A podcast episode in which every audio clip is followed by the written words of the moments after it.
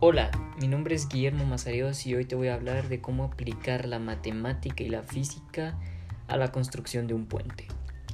Primero que todo tenemos que saber que, cuál es la función de un puente y nos sirve para conectar diferentes espacios a los que de otra manera no se podría acceder. Por ejemplo, eh, en un río o en un precipicio.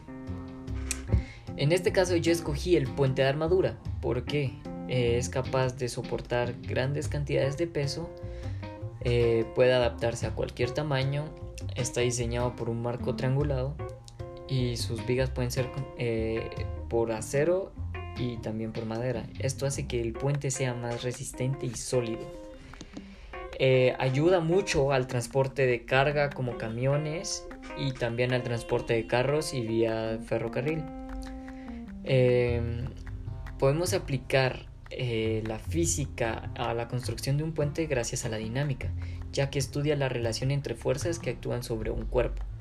Y aquí es en donde entran las famosas leyes de Newton, que es inercia, fuerza, acción y reacción. Y lo podemos tomar como en práctica gracias a un diagrama de cuerpo libre, en donde vamos a encontrar fuerza normal, tensión, peso y utilizaremos como unidad de medida según el sistema internacional el Newton. Eh, no solo está apoyado por la física el estudio de construcción de un puente, sino también entran las matemáticas.